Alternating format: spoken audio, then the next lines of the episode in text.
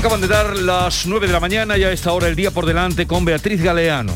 Buenos días, vamos a estar una vez más hoy pendientes de los datos del coronavirus en España. Hay 10 comunidades con más de 500 casos, la tasa que ya se considera de riesgo muy alto. En Andalucía esa tasa de incidencia por cada 100.000 habitantes es de 254 casos. En las próximas horas espera la respuesta positiva del Tribunal Superior de Justicia de Andalucía sobre la utilización del pasaporte COVID para bares y locales de ocio. Empieza también la cuenta atrás para la tercera dosis de la vacunación para quienes tienen en entre 40 y 59 años lo ha aprobado la Comisión de Salud Pública. A esta hora, en unos minutos, esperamos la comparecencia del presidente del Gobierno que va a realizar hoy una declaración institucional en la Moncloa tras dimitir este jueves Manuel Castells como ministro de Universidades. Ha sido una renuncia que ha tomado por prescripción médica y que había comunicado hace unos días tanto a Pedro Sánchez como a la vicepresidenta segunda, Yolanda Díaz. Será sustituido por el catedrático Joan Subirats, de 70 años, que fue concejal de Cultura del Ayuntamiento de Barcelona, primer miembro de los comunes, primer ministro procedente de los comunes. También el Consejo de Ministros Extraordinario de hoy va a aprobar las ayudas para La Palma, para el sector turístico, para pescadores y también para otros damnificados. Ha concluido en Bruselas la cumbre europea sin acuerdo sobre la energía. Polonia y la República Checa han rechazado la propuesta española de hacer una compra conjunta de gas para abaratar los costes. Por cierto, que hoy el precio de la luz bate un nuevo récord histórico. El precio del coste medio en el mercado mayorista será de 309 euros. en La hora más cara entre las 7 y las 8 de la tarde, cuando la electricidad marcará otro máximo con 350 euros. Continúa además este viernes la negociación de la reforma laboral a pocos días de que acabe el plazo dado por Bruselas y el volcán de La Palma sigue en silencio, sin tremor y con emisiones puntuales eh, de gases. La cuenta atrás para dar por extinguida la erupción continúa. Los 10 días establecidos por los expertos se cumplen el próximo viernes, día 24. Bueno, gracias Beatriz. Eh, seguimos pendiente, como indicabas, de esa comparecencia del presidente del gobierno, que eh, dirá algo más que un ministro se va, un ministro que deja poca fuellega. Vamos, que se va inesperadamente. Inesperadamente. No, no se había escuchado, nadie había dicho. No, no pero lleva en cuestión mucho tiempo. Sí es cierto que se le ha criticado eh, bastante. Bueno, hombre, se la gana a pulso, creo yo. ¿eh? bueno, yo no, comparto, la, verdad que no es, no es un ministro que pueda compartir eh, que lo haya hecho bien, pero mira, también es a destacar, me, me, parece que hay que destacar también una, una, cuestión. Muchas veces hay personas que son brillantes en su profesión, que destacan muchísimo profesionalmente, pero que luego a nivel de política, lo digo porque muchas veces el discurso es, bueno, que los políticos tienen que ser pues unos cracks en sus ámbitos de, de profesionales o eso, y luego no es así, el político también requiere de otras habilidades y de otras características que no las tienen luego personas que son muy brillantes en su profesión. Yo creo que, eh, bueno, se ha dicho que por motivos de salud, pero evidentemente yo creo que llevaba mucho tiempo y ya, bueno, con esta última noticia de que no era capaz de sacar, digamos, la, la ley estrella, pues lógicamente ha, ha dimitido y ha dejado paso, o le han invitado a, irse. Era, una persona, o es una persona bastante muy mayor, ¿no? Eh, bueno, como el alcalde de Málaga, ¿eh? Sí, sí. Y ahí está el tío. Sí, pero el alcalde de Málaga... El, alcalde de Málaga lleva en política toda su vida. Sí, sí. Y, y, y, y Castells acaba de llegar, ¿no? Y, yo, ah, creo que... a ver, eh, estamos vamos, a, vamos a conectar con el Palacio de la Moncloa, declaración a las puertas de Palacio. Del que ya he dado cuenta al jefe del Estado, al rey Felipe VI Aplicamos, por lo tanto, el mecanismo constitucional contemplado en los artículos 62 y 100 de la Constitución española y en consecuencia este va a ser el último Consejo de Ministros eh, al que asistirá Manuel Castells eh, tras su dimisión, como saben ustedes, por razones de salud. Quiero en este punto agradecer el trabajo y también la dedicación de Manuel Castells durante estos dos años como ministro de Universidades. La admiración que ya sentía por el profesor Castells es aún mayor después eh, de verle trabajar en el Consejo de Ministros. Su visión, yo diría que cosmopolita de la universidad y su experiencia tan amplia a nivel internacional han enriquecido sin duda la política universitaria de nuestro país. Manuel Castells, como saben, es un investigador, un sociólogo con un indudable bagaje y también reconocimiento dentro y fuera de nuestras fronteras, que ha promovido proyectos de una enorme ambición y también trascendencia para el futuro de nuestras universidades. Castells, en tiempos eh, tan difíciles para la universidad eh, como consecuencia de la pandemia y también, lógicamente, para la docencia, eh, ha desarrollado una política de apoyo a la universidad, no solo mediante la aprobación del anteproyecto de ley de universidades, sino también con el aumento de las ayudas, de las becas a nuestros jóvenes universitarios y universitarias.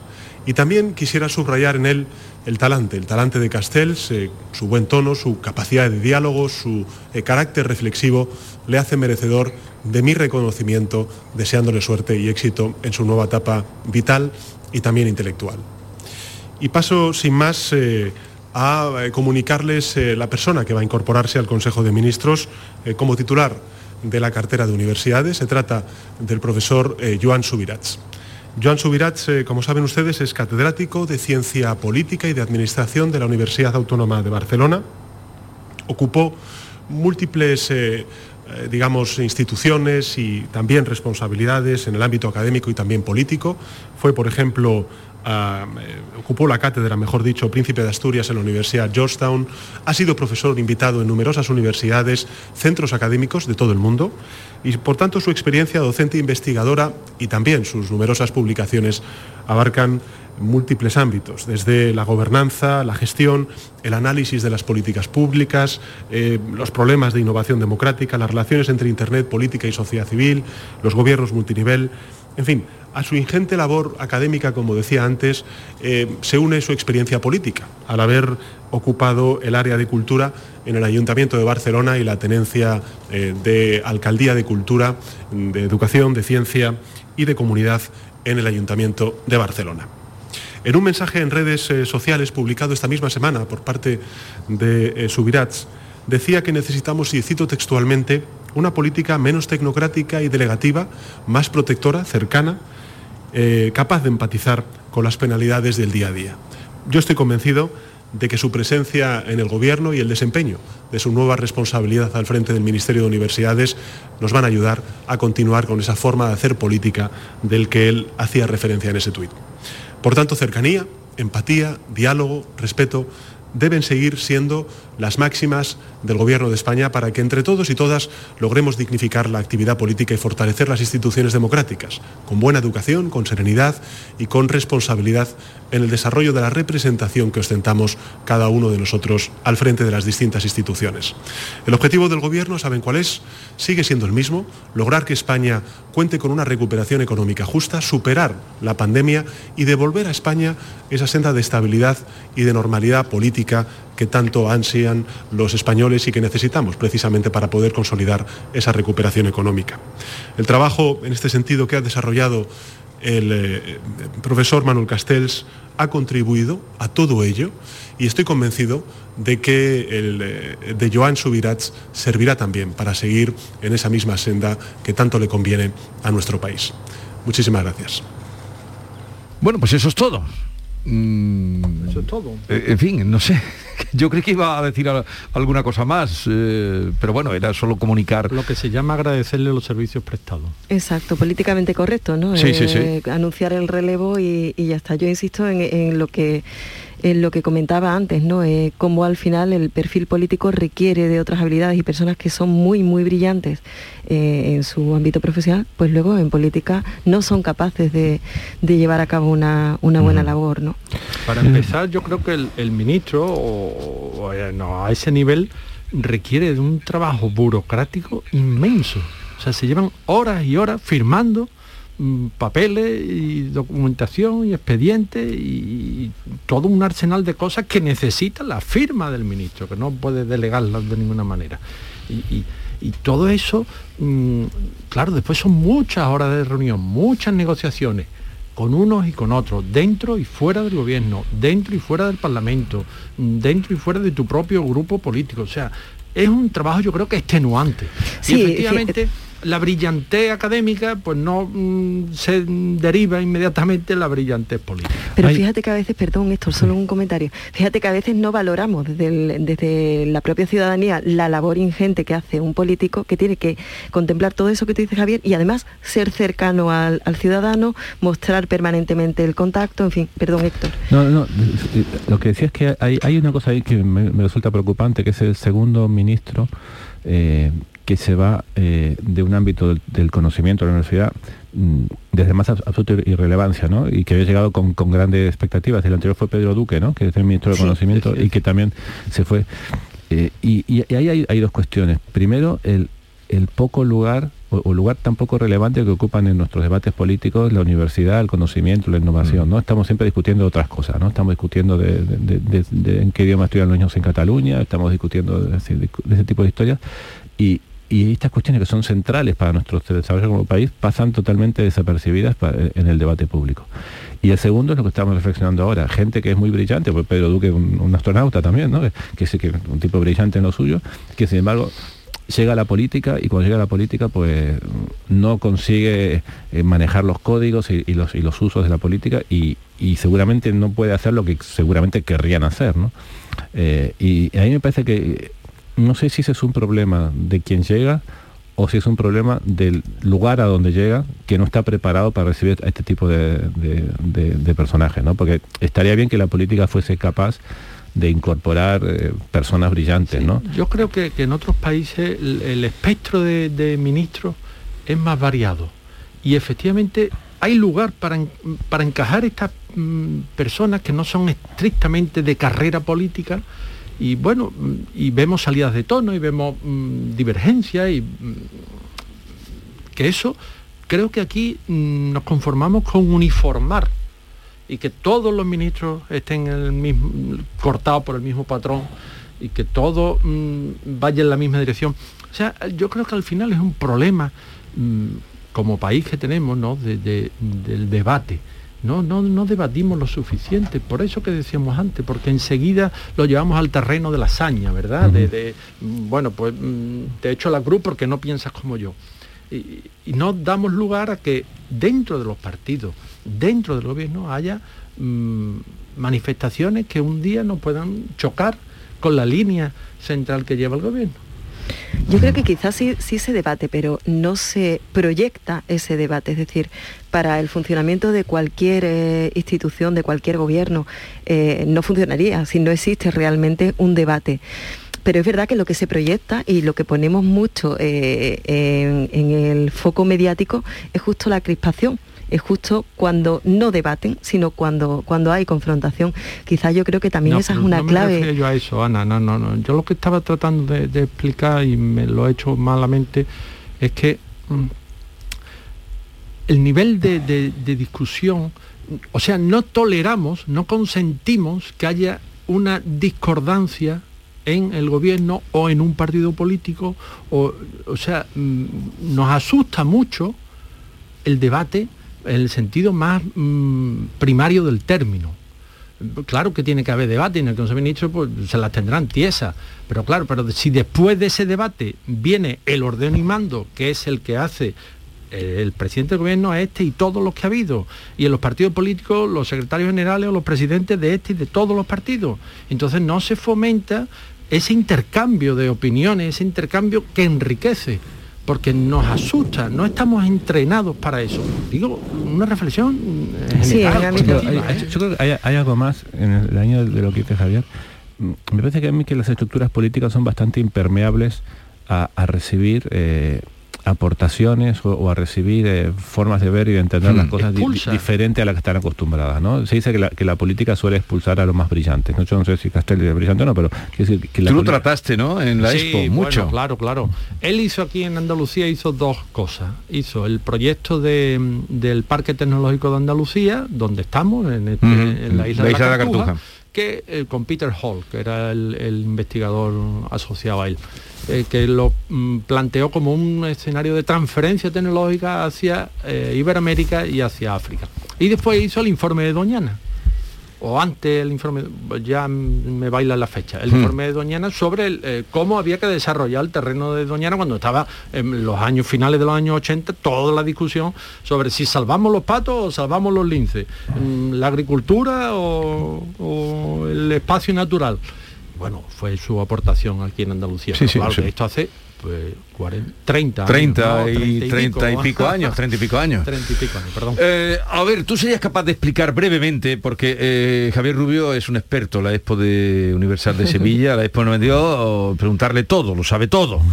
Eh, de los puentes más todavía. A ver la diferencia porque aquí hasta el propio consejero se, se confunden entre exposición internacional exposición universal. ¿qué diferencia hay entre una exposición universal que fue la del 92 de Sevilla y la exposición internacional a la que aspira Málaga y todos estamos además con lo Málaga. que se llama el rango, lo que se llama el rango de la exposición. La exposición universal ahora mismo, según el reglamento del BIE, se celebra cada 10 años, en los años terminados en cero, 20, 30, 40, en fin, así, ¿no? Mm, veníamos que antes de la Expo 92 de Sevilla eh, se había celebrado la de Osaka 70 y ahí hubo ahí como un paréntesis hasta que Sevilla asume eh, la exposición universal.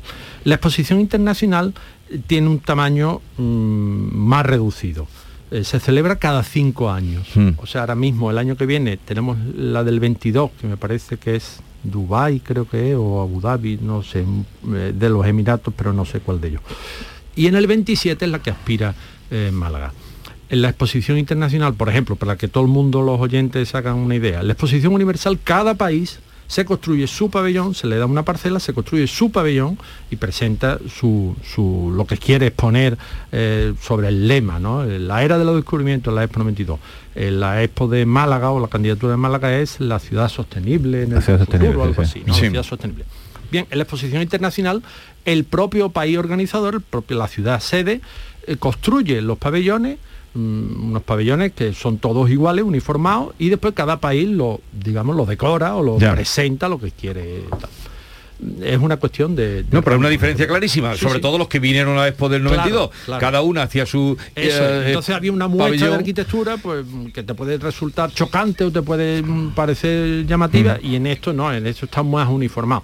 Mm, si alguno fue a la Expo de Lisboa del año 98, la que conmemoró el, el quinto centenario del viaje de Vasco de Gama, el viaje descubridor del Cabo de Buena Esperanza hasta Calcuta, pues esa era exposición internacional. ¿Y la de Zaragoza? la de Zaragoza internacional. Internacional. La, exposición universal fue Hannover 2000. Eh, ¿Y la duración que tiene una exposición internacional? Internacional creo que también en duración es menos. meses. tres meses. Y la exposición universal seis meses. Vale. Pues ya están ustedes enterados ya ven eh, sintonicen Canal Sur Radio hacemos una pausa continuamos. Tenemos que hablar ahora vamos a ir a otro tema donde sí que hay controversia. No no, no sé entre vosotros pero eh, en las eh, políticas y en los partidos el tema del catalán la inversión que todavía parece poco la inversión del catalán. Pero será en un momento esta Navidad, Vitaldent va a sonar más que nunca. Porque la primera visita es gratuita si vienes a cualquiera de nuestras clínicas. Y es que para nosotros, el mejor regalo es verte sonreír. Pide cita en el 900-101-001 y ven a Vitaldent. Hay un sentido con el que no nacemos. Vive en el alma de la gente. Más fuerza que el mar, más que las corrientes Sentir que puedes cuando otros dudan de que puedas. Dejar de oír las dudas que hay ahí fuera y así escuchar lo que susurra tu alma. Y en la oscuridad, ver solo luz. Ver solo calma. Es la actitud la que nos hace capaces. Grupo Social 11. Feliz Navidad. ¿En qué capítulo de tu vida estás ahora? ¿Quieres hacer una reforma o cambiar de coche? ¿Tus hijos ya necesitan un ordenador para cada uno? ¿O quizás alguno ya empieza la universidad? ¿Habéis encontrado el amor y buscáis un nidito? En Cofidis sabemos que dentro de una vida hay muchas vidas y por eso ahora te ofrecemos un nuevo préstamo personal de hasta 60.000 euros. Cofidis, cuenta con nosotros.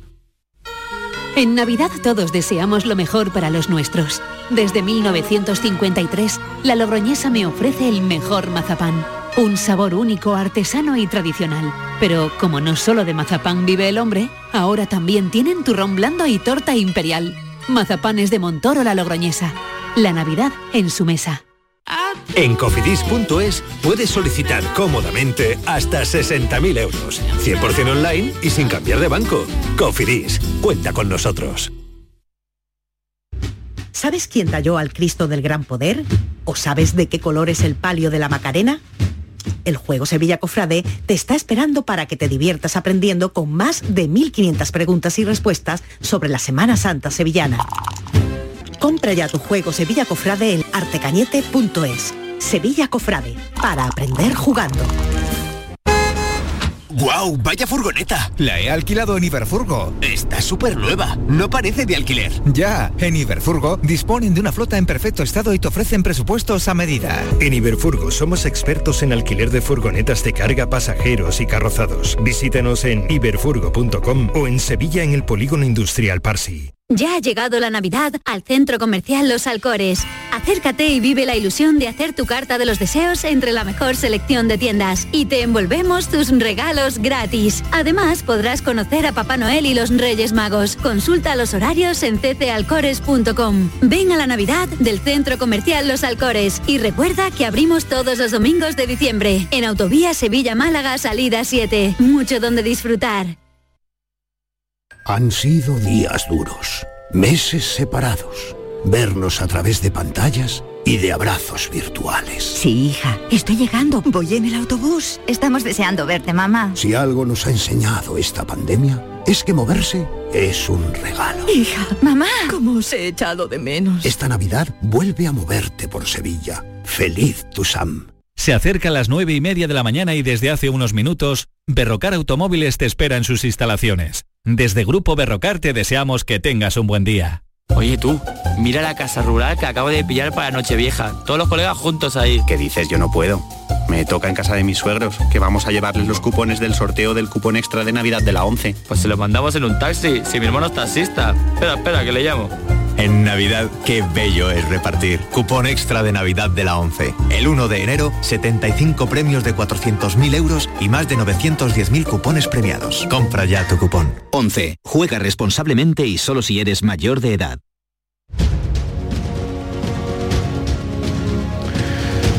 Seguimos en conversación eh, hoy de nivel, como ustedes estarán comprobando, con Ana Pérez Luna, Héctor Barbota y Javier Rubio, pero vamos a saludar a Carmen Rodríguez Blázquez, es investigadora del Centro Nacional de Epidemiología y parte del equipo de estudio Cosmo Spain, porque el Instituto de Salud de la Carlos III ha hecho bueno, un informe que habla de eh, las dudas de seguridad y preocupación por efectos secundarios que tienen los que no se vacunan. Carmen Rodríguez Blázquez, buenos días. Hola, buenos días. A partir de lo, del estudio que ustedes han hecho eh, para saber por qué no se vacunan y qué razones dan, ¿qué conclusión han sacado? ¿Por qué no se vacunan los cuatro millones y pico que tenemos en España no vacunados? Principalmente por lo que hemos visto, eh, las razones son por preocupación porque eh, las vacunas se han desarrollado de una forma muy rápida y también preocupa mucho los efectos secundarios. Esas han sido principalmente las razones por las que hay gente que es reticente a vacunarse. O sea, por temor a, la rapidez con, eh, con, la que se han desarrollado las vacunas, o sea que sería la duda ante la ciencia y por los efectos secundarios que provocan, que son, por ahí hemos pasado casi todos, el, el mal día que, que te dan ah, al día siguiente. Claro, sí, hay una percepción errónea, claro, de que las vacunas no se pueden desarrollar tan rápido, ¿eh? sin, sin tener en cuenta todo lo que ha habido detrás de, todo el proceso de desarrollo de estas vacunas, que, se ha invertido mucho dinero, se han hecho unos ensayos clínicos con una cantidad de participantes impresionante, mucho más que, en otros ensayos clínicos. Y luego también eh, hay que recordar que mm, durante un tiempo se le dio mucha relevancia a unos posibles efectos secundarios que eran graves, por ejemplo los trombos en el caso de AstraZeneca, y eso ha impactado mucho en, ciertos grupos de población. Y, bueno, pues también hay que recordar que los efectos secundarios son algo que tienes inmediatos al día siguiente, eh, aunque sean leves, sí. Eh, pero eh, y no se tienen en cuenta, son grupos de población que no tienen en cuenta que si pasan la COVID pueden tener unas consecuencias graves, puede ser una enfermedad grave. hay mucha gente que además se considera no que no es población de riesgo, ¿no? Eh, por ejemplo, en esta, en esta, los resultados de esta encuesta han participado sobre todo población joven. Eh, la percepción de riesgo de las personas jóvenes es menor. Entonces, bueno, pues dice, bueno, si mm, yo la COVID no la voy a pasar de una forma grave, eh, pero sin embargo al ponerme la vacuna voy a pasar un par de días mal, pues prefiero no ponerme. Pero eh, esa objeción que ponen de la duda ante mm, el desarrollo o ante la ciencia, eh, ¿dónde se basan esos argumentos? No sé si eso lo contemplan, ¿de dónde los sacan? Pues eh, hay mucha desinformación, hay mucha información sesgada, información negativa hacia las vacunas de forma interesada. Eh, entonces, mm, y hay que recordar que, mm, las personas que, han contestado esta encuesta, que no quieren vacunarse, tienen ah, lo que se llama la alfabetización en salud mucho menor. ¿eh? La alfabetización en salud eh, consiste, es una habilidad, digamos, una, la capacidad que tenemos de eh, encontrar, comprender, evaluar y aplicar información relativa a, a salud. Entonces, ser capaces de eh, saber dónde encontrar información adecuada y fiable, ser capaces de entender esa información, ser capaces eh, mm, de aplicarla, eh, de, valorar esa información, cómo tengo que, actuar si tengo un problema de salud, o por ejemplo en el caso de las vacunas, cómo, bueno, pues qué beneficios me tienen para mí. Entonces, son personas que, mm, bueno, pues tienen esas dificultades, tienen dificultades para eh, encontrar, comprender y aplicar esa información relativa a las vacunas. Mm. ¿En qué em, tiempo hicieron ustedes eh, o en qué fecha hicieron ustedes este estudio? Esto se hizo, se lanzó en octubre, a primeros de octubre, estuvo abierto pues dos, tres semanas, pero recordar. Eh, sí que es verdad que en ese momento estábamos en un momento, mm, en una buena situación epidemiológica, no había unas tasas de incidencia tan altas como hay ahora. Es verdad que cuando también hemos visto eh, a lo largo de todo este estudio, porque este estudio pertenece a, este, este estudio específico de no vacunados, pertenece al Cosmo Spain, estamos realizando ya desde, desde el año pasado, desde 2020. Entonces, Hemos hecho una serie de rondas, hasta ocho, eh, de encuestas eh, a población general y esta específica para no vacunados. Pero en la, en la población general hemos visto que cuando aumenta la incidencia, aumenta la percepción de riesgo, es decir, te, eh, te crees que es más probable que te puedas infectar y entonces aumenta de alguna manera eh, la intención de vacunación. Igual que cuando han empezado a hablar eh, y en algunos lugares están pidiendo el pasaporte COVID, también han empezado a vacunarse los que estaban rezagados o los negacionistas o los más despistados. Eh, en fin, es una muestra que da cuenta de, esos motivos eh, que ya nos ha señalado Carmen Rodríguez. Luego hay otros, ¿no? pero ya muy tengo delante el estudio o un resumen del estudio mucho más alejados, ¿no? En, proporción. Estoy sano, no lo necesito, las vacunas no funcionan. Eso es, sí. Mm, es lo que decía antes, ¿no? Hay muchas personas que perciben que están sanos, que no, no, pues incluso que, si mm, si se contagian de COVID, pues van a pasar la enfermedad de una forma leve. Y entonces, bueno, pues que no, no necesito vacunarme. Y realmente los que piensan que las vacunas, eh, o sea, los motivos realmente negacionistas, eh, eh, por ejemplo, el coronavirus no existe, las vacunas son un engaño, la pandemia no existe, es un porcentaje mínimo de la población. yo siempre digo que, España no es un país antivacunas. De hecho, hasta ahora no ha habido nunca eh, problemas para vacunar a los niños, para vacunarnos eh, ya de adultos por la vacuna de la gripe o cuando hemos viajado para ponernos vacunas eh, específicas de, los que se requieren cuando se viajan. Entonces, mm, realmente motivos negacionistas son muy pocos. Carmen Rodríguez Blázquez, investigadora del Centro Nacional de Epidemiología y parte de, de, quien ha hecho este estudio del Instituto de Salud Carlos III. Gracias por estar con nosotros. Un saludo y buenos días. Buenos días, un placer. Los españoles somos más obedientes, menos díscolos, más confiados, que viene el lobo, ay, que viene el lobo, pero luego la oveja se la come el pastor. Yo creo que si, algo se puede sacar en, de, positivo de... ¿De qué te rías, Ana? si algo se puede sacar en positivo de, esta eh, es eh, que yo creo que deberíamos mejorar nuestra autoestima como país teniendo en cuenta eh, cómo están comportando otros países a los que supuestamente los consideramos más civilizados. ¿no? Eh, en, Holanda hay un tercio de, antivacunas, ¿no? Y aparte que se expresan con una virulencia, con una violencia en las calles brutales, ¿no? Como, hmm. eh, y me parece que, a veces nosotros nos, subestimamos frente a otros países en, cuanto a nuestro grado de civilización, por decirlo si eso, si eso fuese, si fuésemos capaces de medirlo, ¿no?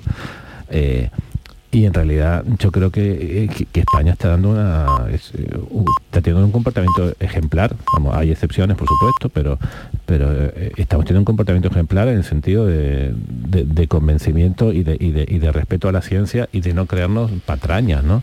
el otro día alguien me decía sabes cuál, es la diferencia entre entre una persona que está todo el tiempo buscando cómo se llama estas teorías conspirativas no y dice, bueno, es que para, para creer en la ciencia hay que leer un poquito, ¿no?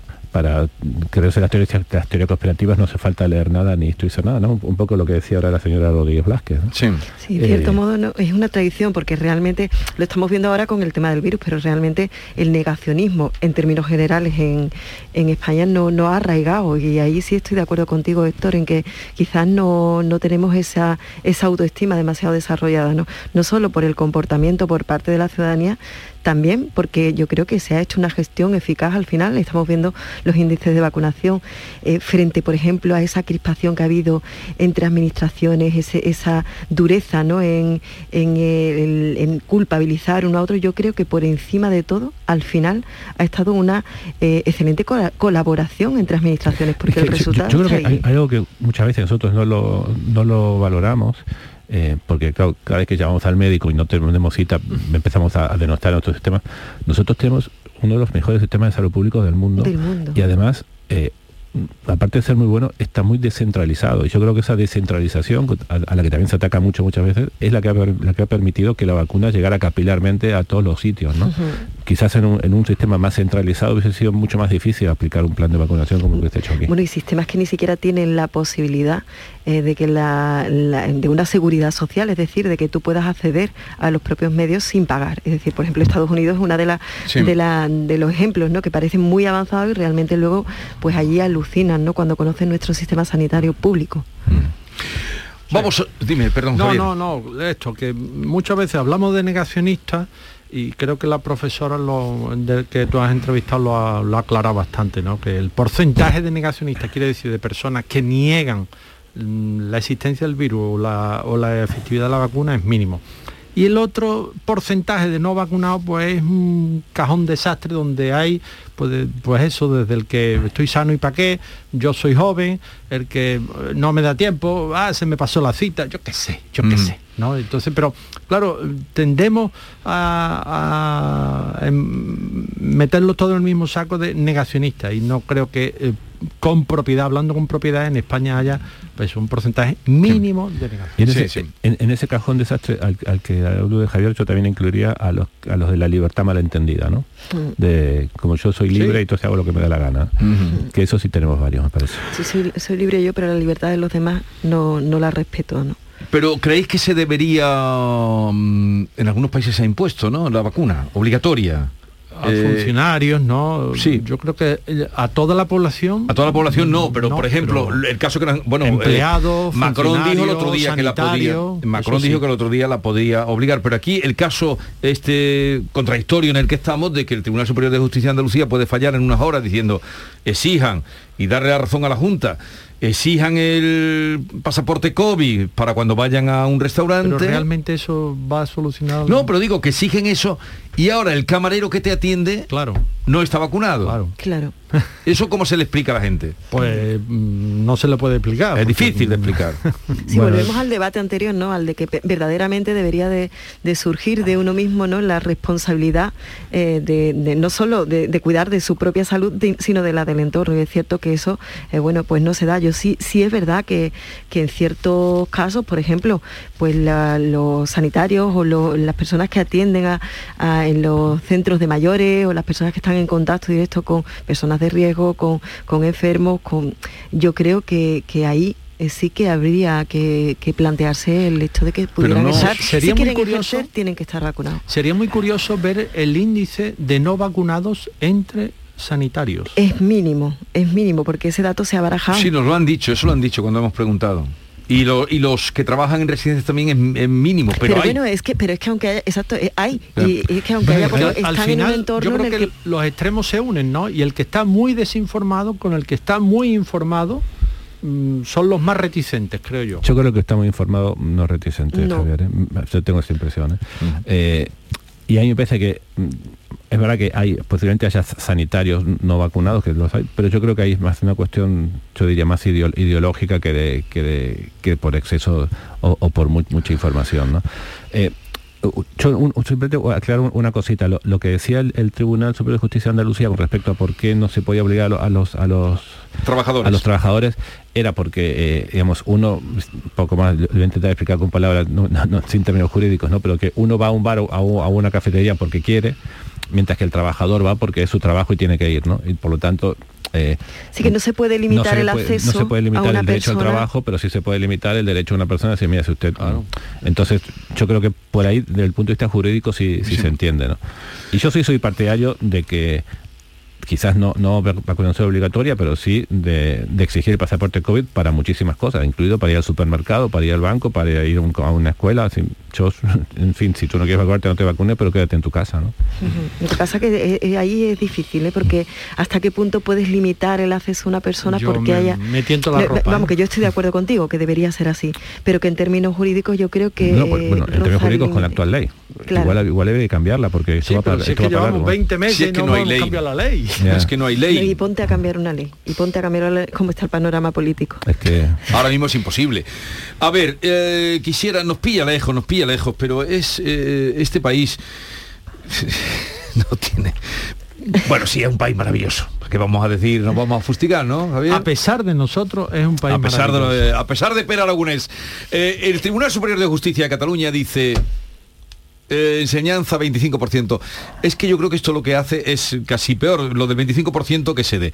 El choteo que hay en torno a este chico, a este joven, que yo no sé si el niño olvidará, ojalá y no lo estén, eh, no sé qué edad tiene el niño siquiera, cinco no sé, años. cinco, años. lo olvidará, lo olvidará. O por lo menos que no, no lea los periódicos. El niño de Canet de Mar. años así así, ¿no? El niño de Canet de Mar. A ver qué padre o qué familia exige que le den el 25% catalán cuando sale hasta el propio presidente de la comunidad de, Cataluña en contra de esos 25%. Bueno, no, en contra no, diciendo que se nieguen a dar eh, los colegios eh, a aplicar la, ley. Pero ya el colmo es que donde se exijan más familias, se, hablen de la docencia, que sería que en la clase donde hay cinco niños o seis, que no lo va a ver, porque quién va a echar el paso adelante, mm, que se pongan dos profesores que es la co eh, donde yo he llegado a entender, no sé cómo lo habéis entendido vosotros, la, la co ¿cómo es? Leche, codocencia. codocencia.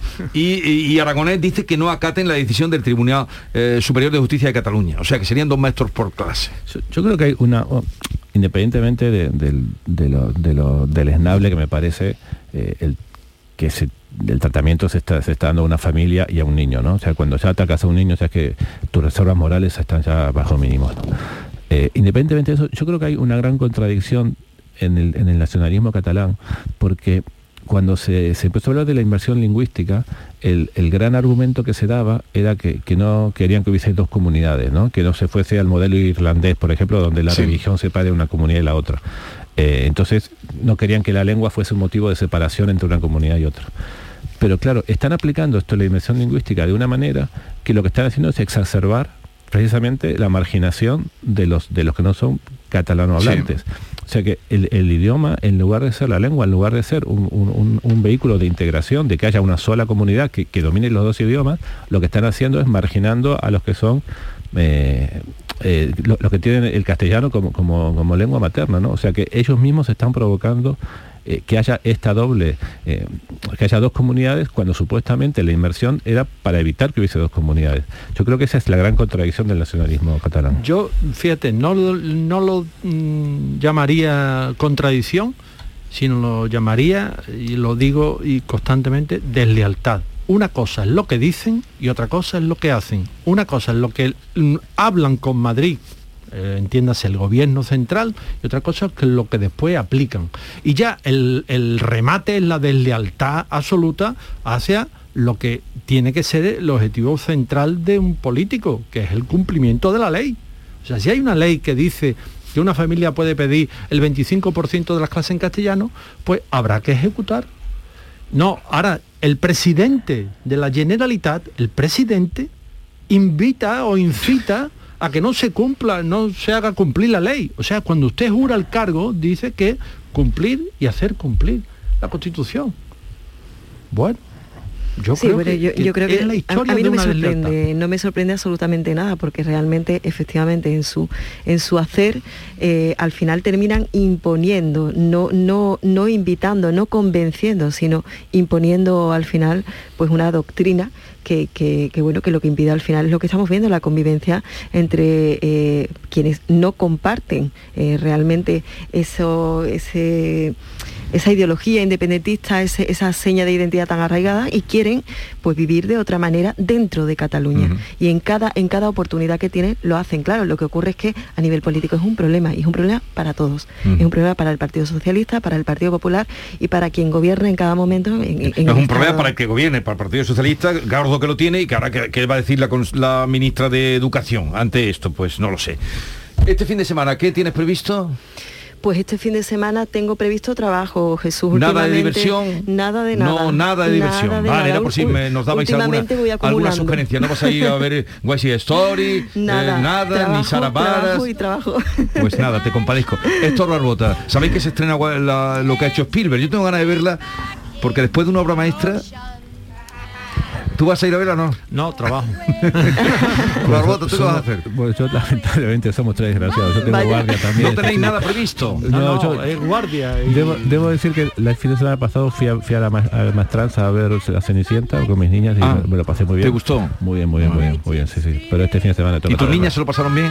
Con la Cheneréntola. Además, mañana, que es el Día de la Esperanza, sí. ¿verdad? Ese día tan bonito, pues tenemos fútbol del Sevilla Atlético Madrid a las 9 de la noche. ¿Pero tú vas al fútbol? No, pero tengo que estar pendiente. No te hacía. Entonces mañana es el día de la esperanza. Sí, de todas las esperanzas. Por supuesto. Vale, pues eh, felicitadas quedan porque mañana nos estaremos aquí. Oye, que tengáis un buen fin de semana. Ha sido un placer como siempre. Muchas gracias. Y creo que nos veremos, pero si no, felices Pascua. Adiós. Igualmente, Jesús.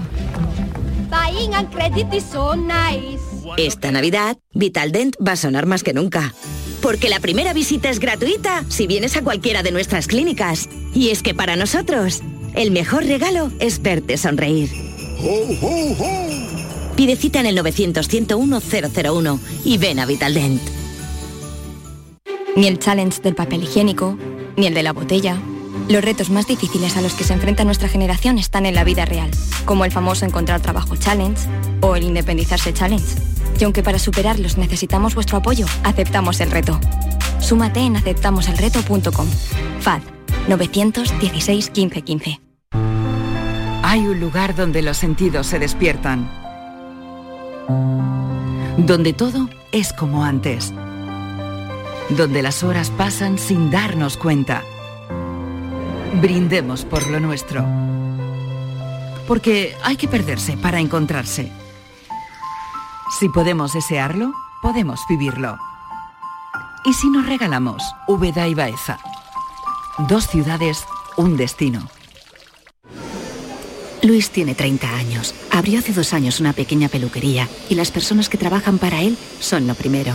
Por ellos, por todos, Luis hace posible que en su negocio se mantenga la distancia social y todos usen mascarilla y gel hidroalcohólico. ¿Y tú? ¿Haces lo correcto? Instituto Andaluz de Prevención de Riesgos Laborales, Consejería de Empleo, Formación y Trabajo Autónomo, Junta de Andalucía. ¿Te está afectando la subida de la luz? Claro que sí. Por eso en Insolac Renovables instalamos paneles fotovoltaicos de autoconsumo con los que podrás generar tu propia electricidad. Y ahora, con la subvención del 40% de la Agencia Andaluza de la Energía, lo tienes mucho más fácil. Entra en insolacrenovables.com e infórmate de las ventajas que tiene el autoconsumo. Insolac, expertos en energías renovables desde 2005.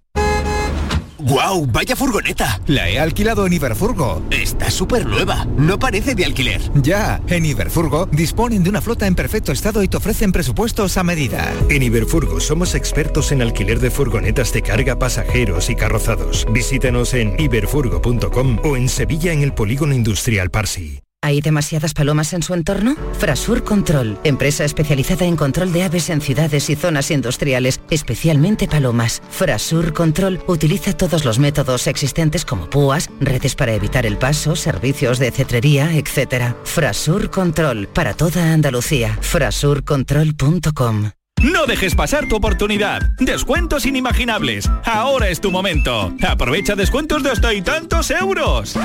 En Berrocar no hacemos ni descuentos, ni ofertas, ni campañas. Porque en Berrocar ya tenemos el mejor precio del mercado y la mejor garantía en más de 1.500 coches de todas las marcas.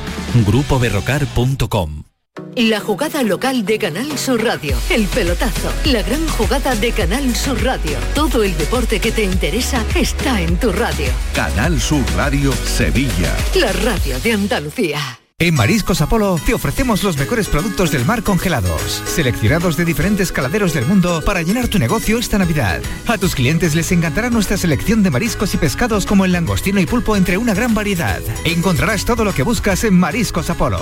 Además, te ayudamos a impulsar tu negocio con el Club Apolo. Inscríbete en club.mariscosapolo.com.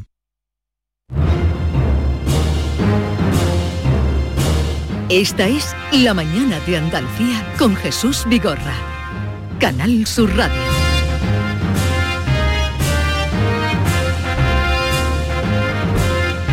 Hay que ver lo que ha hecho el cine en nuestras mentes. Maite Chacón. ¿por qué lo dices?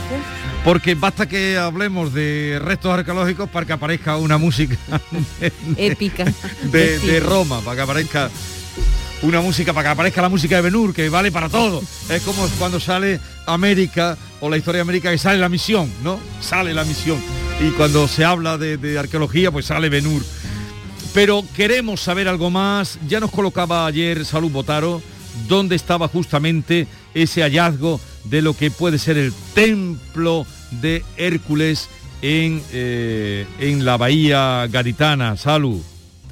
Buenos días. ¿Qué más eh, eh, has podido eh, o han contado de los restos arqueológicos que hablan de, una ciudad incluso más grande que Baelo mm, Claudia, la actual Bolonia? Sí, sí, sí. Bueno, de lo que se ha contado y de lo que se contará, porque ahora quedan años de, de investigación, hay que seguir profundizando, porque se trata de una zona muy extensa y de difícil acceso y eso lo tienen muy claro en el Centro Andaluz de Arqueología Subacuática, que como saben todos los oyentes está en Cádiz, en plena playa de la Caleta, en lo que era el balneario, hmm. eh, así que queda mucho, mucho por, trabajar, pero sin duda es una de las grandes noticias de la, de la arqueología de los últimos tiempos. Eh, científicos subacuáticos que aseguran, ya lo sabemos, haber localizado ese templo en el caño de Santipetri, que está entre Chiclana y San Fernando. Hablamos primero del templo de Melcar, fenicio púnico, y luego de lo que fue el santuario romano de Hércules, cuya construcción se puede remontar al siglo IX antes de Cristo y por el que pasaron figuras como Aníbal o el propio Julio César, que lloró y eso es lo que cuenta la literatura grecolatina al ver la estatua de Alejandro Magno y ver que a su edad eh, eh, todo lo que había conseguido Alejandro y él todavía no, ¿no? Sin saber que estaba llamado a ser, a ser César. Han sido siglos de búsqueda y lo han conseguido científicos del Instituto Andaluz de Patrimonio Histórico y de la Universidad de Sevilla, que de momento creen que hay pocas dudas, aunque insistimos hay que seguir investigando. Se han analizado fotografías aéreas de 1956 y también hay que tener en cuenta, Jesús, que las nuevas tecnologías como los georradares están ayudando mucho a los arqueólogos para bucear en la historia y para bucear en el pasado. Lo que sí es cierto es que han localizado una dársena y espigones que constatarían la vida marítima en una gran ciudad cerca del río Arillo mayor todavía, como bien has dicho, que Baelo Claudia. Dicen los investigadores que no es un hallazgo cualquiera, que es un gran hallazgo arqueológico y que forma parte del ADN de Andalucía. Así que estamos ante pero, todo eso queda, noticia. Pero todo eso queda bajo el agua, ¿no? Todo queda bajo el agua. Son eh, científicos. Eh, aquí, en, eh, aquí en Cádiz hay mucho bajo el agua ah. y hay un, un gran potencial arqueológico, hay grandes yacimientos arqueológicos e innumerables pecios hundidos. Eh, bueno, el mar, el mar forma parte de la mm. provincia, de, la historia durante, durante tantos siglos y claro, hay mucho bajo el mar. Y se pensaba que el templo de Melcar también iba a estar bajo el mar. Eh, vamos a saludar porque desde que nos contaste esta noticia, eh, quédate con nosotros, Salud, ya sabes lo que nos gusta tu compañía, ¿verdad Maite? Hombre, la adoramos. Ella lo sabe. a ver, porque yo cuando me diste la noticia ayer, claro, esto es lo que tiene la literatura, que me fui rápidamente a la novela de Jesús Maeso de la Torre, que escribió Las lágrimas de César hace ya unos años, novela que recuerdo perfectamente y que además de, de disfrutarla nos enseñó cosas. Y él hablaba de esa llegada de César y esas lágrimas de César, el título además era las lágrimas de Julio César. Jesús, Tocayo, querido, buenos días. Buenos días, querido Jesús y querida Salud, dos personas a las que amo enormemente. Qué alegría. Un besito. Oye, ¿y tú, tú te adelantaste a los arqueólogos y científicos de la universidad cuando construiste tu novela Las lágrimas de Julio César? Pues la verdad es que ya, ya me anticipé un poco, lo digo con toda modestia, cuando escribí Tartesos. Bueno, Tartesos, eso es una, es una novela que incluso pues eh, se acerca más a lo que estáis hablando del templo de Melcar. Yo decía que mm, los barcos de los tartesios pasaban el islote, que era peligrosísimo de navegar. Luego es muy difícil que ese templo, eh, esa área eh, polifuncional, estuviera allí pero claro, como la bahía de Cádiz ha sufrido tantísimas alteraciones a lo largo del tiempo, pero yo pensaba que estaba en un terreno más continental, como así ha sido. Y yo siempre que me invitan en cualquier lado de Andalucía a hablar de Tartesos, siempre digo, Tartesos y Alid están debajo de las aguas que es lo que ha dicho nuestra buena amiga Salud hace unos momentos. Yo creo que ahí estaba el fanum, que entendido como mm, etimológicamente griego, pues era un, un área de carácter polifuncional. Allí estaba eh, el templo sagrado, mm, estaba el recinto de los sacerdotes, que además vestían de seda y con una, una cinta de pileo, que era una especie de lino de Egipto, estaban las dependencias de los esclavos, las actividades, y no olvidemos que el templo de Melcara, aparte de ser un centro eh, religioso, era un centro onírico, o sea, se hacían interpretaciones de sueños y cayó Julio César cuando llega allí y llora, previamente había ido a que le interpretaran un sueño, un sueño para un hombre absolutamente terrible, porque que un hombre mm, eh, sueñe con su madre y que además hace un acto sexual y una cópula con la madre, eso es terrible para un hombre. Y entonces, eh, con la amistad que tenía con Lucio Cornelio Balbo, el gaditano, pues dijo, vas a venir a Melcar y allí te lo van a interpretar. Y la Sibila de Melcar lo que le interpreta es Mm, tu madre no es tu madre, tu madre es Roma y el mundo. Y antes de que la siega se realice dos veces, vas a ser el amo del mundo. Eso se lo dijeron en ese lugar. Y al poco tiempo, como era tan supersticioso el amigo Julio César, se lo creyó realmente y se hizo el amo del mundo. Y sin Cádiz no hubiera existido eh, quizá ese imperio que, que, que, organizó este hombre, un general verdaderamente extraordinario. Y había bosques, había fuentes, y yo digo incluso que había una aldea donde se vendían corderos, tórtolas, codornices, para ofrecérselas al señor de la ciudad, que es la palabra felicia de Melcar, el señor de la ciudad. Y luego ya los romanos lo convirtieron en Hércules, pero Hércules y Melcar son la misma cosa. y yo estaba convencido de que estaba por allí, Jesús, pues convencido. fíjate, fíjate. Eh, ahí, dejamos dos referencias, pero una cosa brevemente porque hubo tiempo. Ya te invitaré otro día que hablemos de todo esto, Jesús. porque además lo cuentas muy bien, tú lo cuentas bien. Eh, eh, ¿Y tú alguna vez has hecho submarinismo para ver eso que ahora han encontrado o no?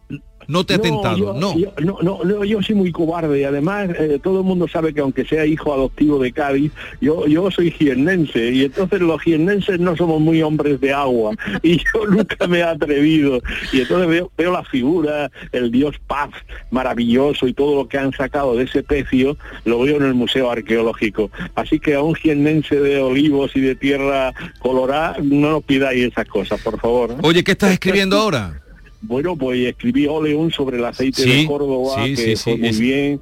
Eh, ahora ha salido Teodora. Teodora la crisálida la crisálida, que en fin, eh, aparece toda eh, la bética bizantina, y ahora estoy escribiendo una novela graciosísima de que el primer fans que hubo en la historia se anticipó a las fans de los Beatles, de los Rolling, y eso fue un gaditano, que en el siglo I se había enamorado de la literatura de Tito Livio y anduvo el tío pues yo no sé cuántos kilómetros, Cádiz, Roma, para conocerlo. lo conoció en el foro y se volvió.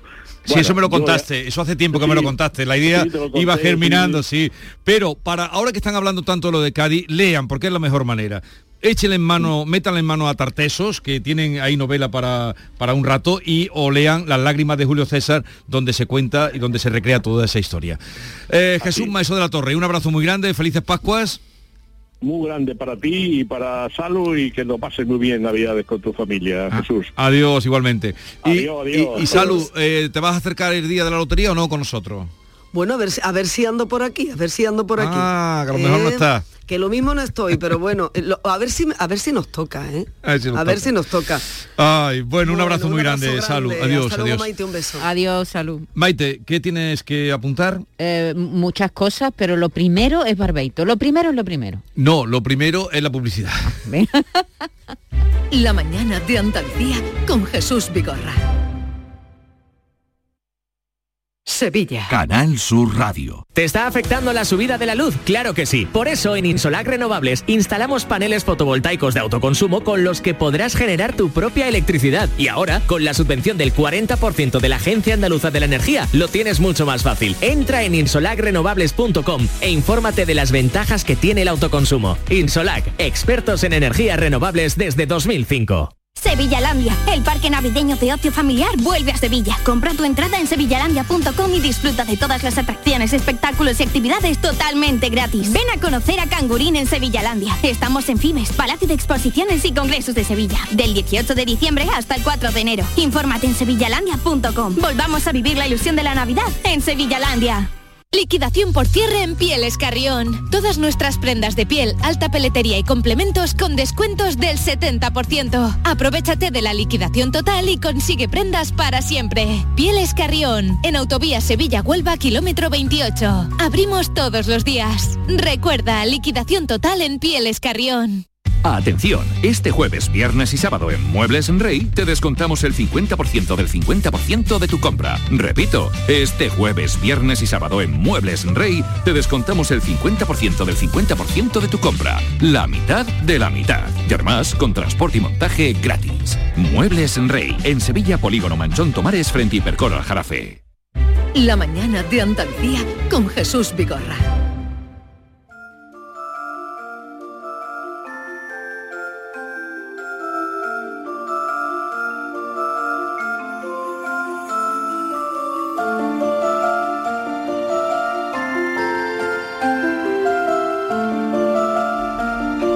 Esta música nos lleva al encuentro con García Barbeito, que hoy, hoy, y ya que estábamos hablando de romanos, se fija en la espada de Omicron, que es una espada que tenemos en todo lo alto y ante todas las fiestas. La respuesta está en Omicron. García Barbeito, querido Antonio, te escuchamos. Muy buenos días, querido Jesús Vigorra. Perversos de la decisión Omicron. Aquí la última palabra es Omicron quien la tiene. Usted puede mandar mucho. Usted dirá que es el jefe, que se hace esto y aquello y lo demás no se mueve. Pero en asuntos vitales para el común de la gente, es Omicron el que manda y el que reparte papeles. Y dice esto sí, esto no, eso déjalo pendiente. Domina los almanaques y fiestas correspondientes y pinta de rojo o negro los días que le parece. Y por más que usted quisiera, y por más que usted se empeñe, si Omicron dice que no, será que no, y a dolerse. Y por más que organicemos fiestas dentro de unos meses, y digo Semana Santa, y ferias, y otras lindeces, si Omicron dice que no, pueden ustedes ponerse como se quieran poner, pero habrá que obedecerle. Oh mayúscula acentuada, que poca cosa parece pero la cuarta vocal manda lo que usted no cree.